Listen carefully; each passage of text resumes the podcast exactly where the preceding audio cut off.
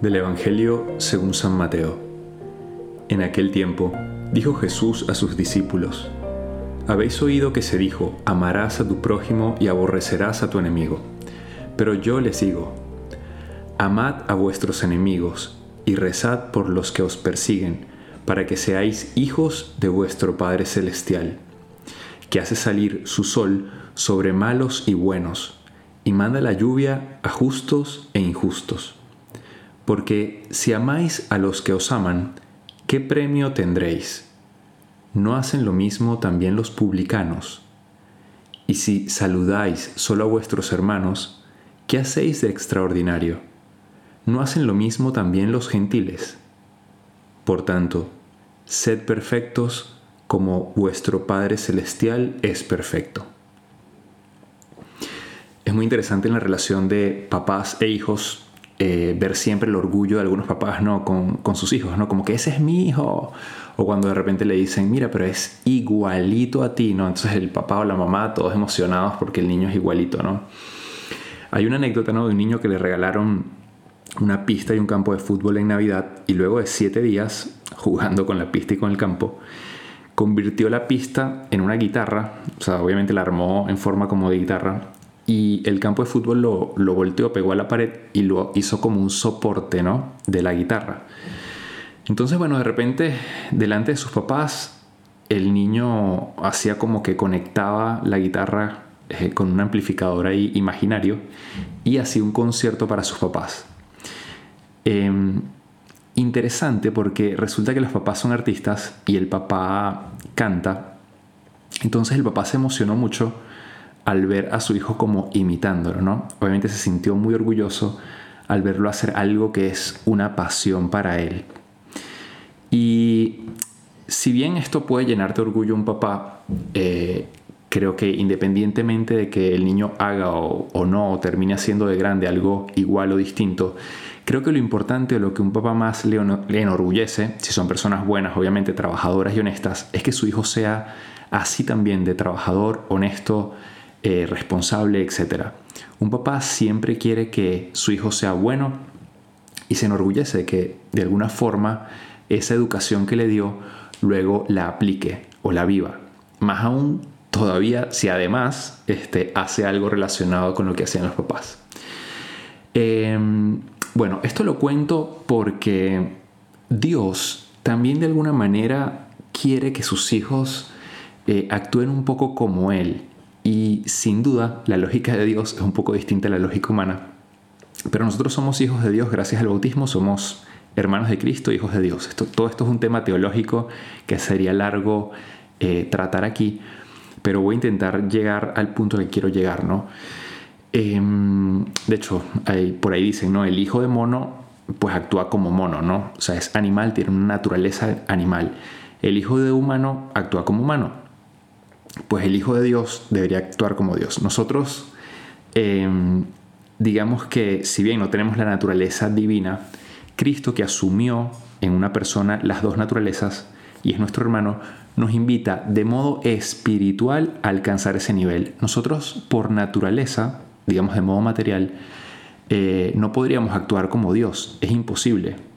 De hecho, esto ya lo hemos hablado aquí, pero Jesús en un momento cuando los discípulos le empiezan a decir que es imposible, o sea, hacer lo que Él nos está pidiendo vivir, Él les dice, para ustedes es imposible, porque ustedes tienen una naturaleza humana, pero para Dios todo es posible. Yo les voy a dar la gracia espiritual para que ustedes se eleven a mi nivel.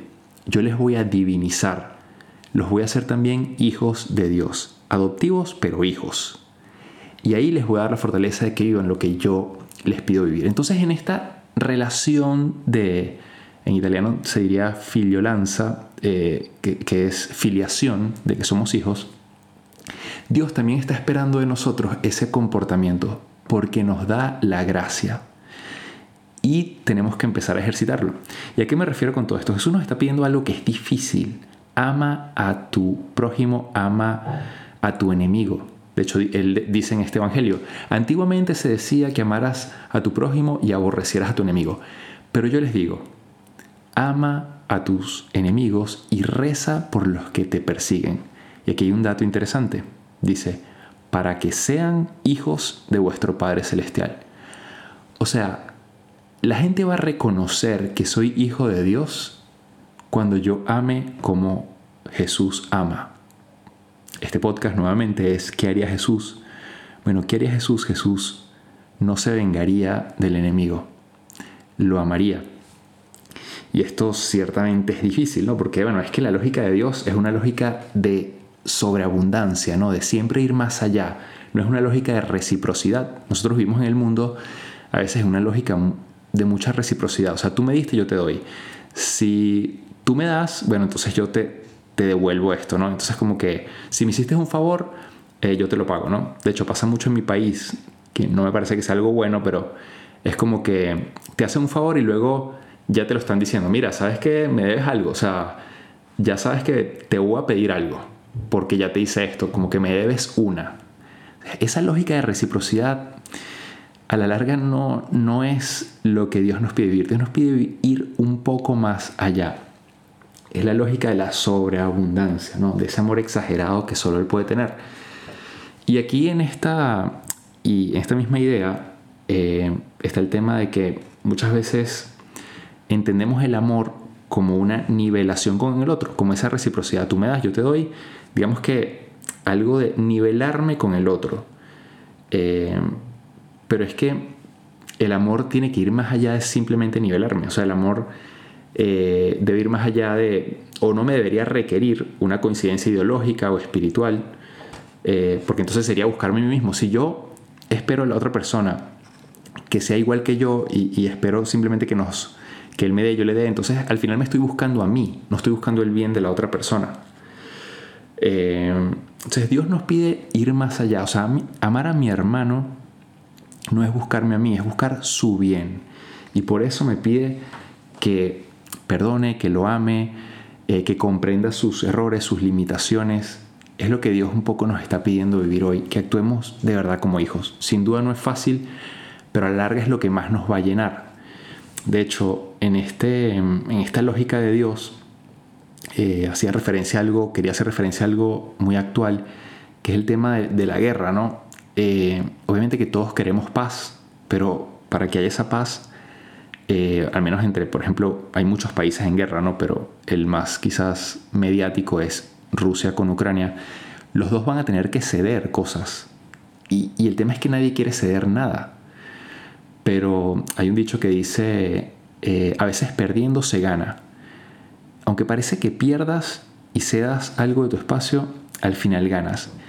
Y esto es lo que Dios también te quiere decir aquí. Eh, con tu hermano, con los que te rodean, el perdón, el amor, a veces pareciera que pierdes un poco, ¿no?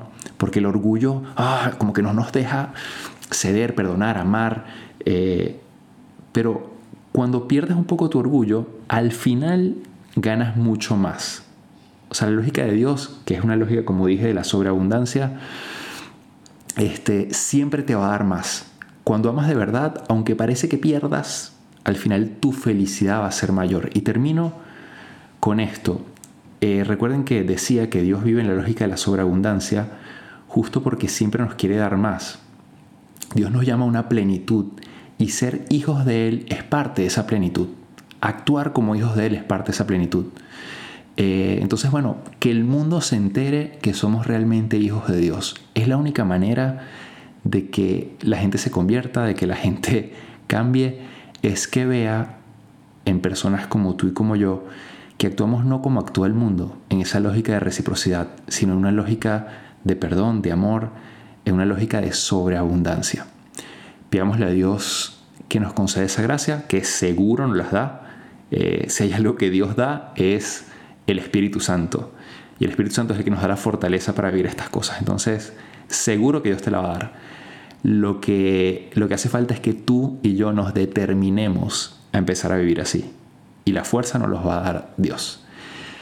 Bueno, que esto en este tiempo de cuaresma te ayude a ser mejor persona, te ayude a crecer, te ayude a convertirte, que todos necesitamos siempre de más conversión y que de verdad tengas un impacto en la gente que te rodea y puedan ver a través de ti que eres realmente un hijo de Dios. Que pases un feliz día, te hablo el Padre Jesús Rodríguez y nos puedes seguir nuestras cuentas de qué haría Jesús, mi cuenta personal Padre Jesús LC.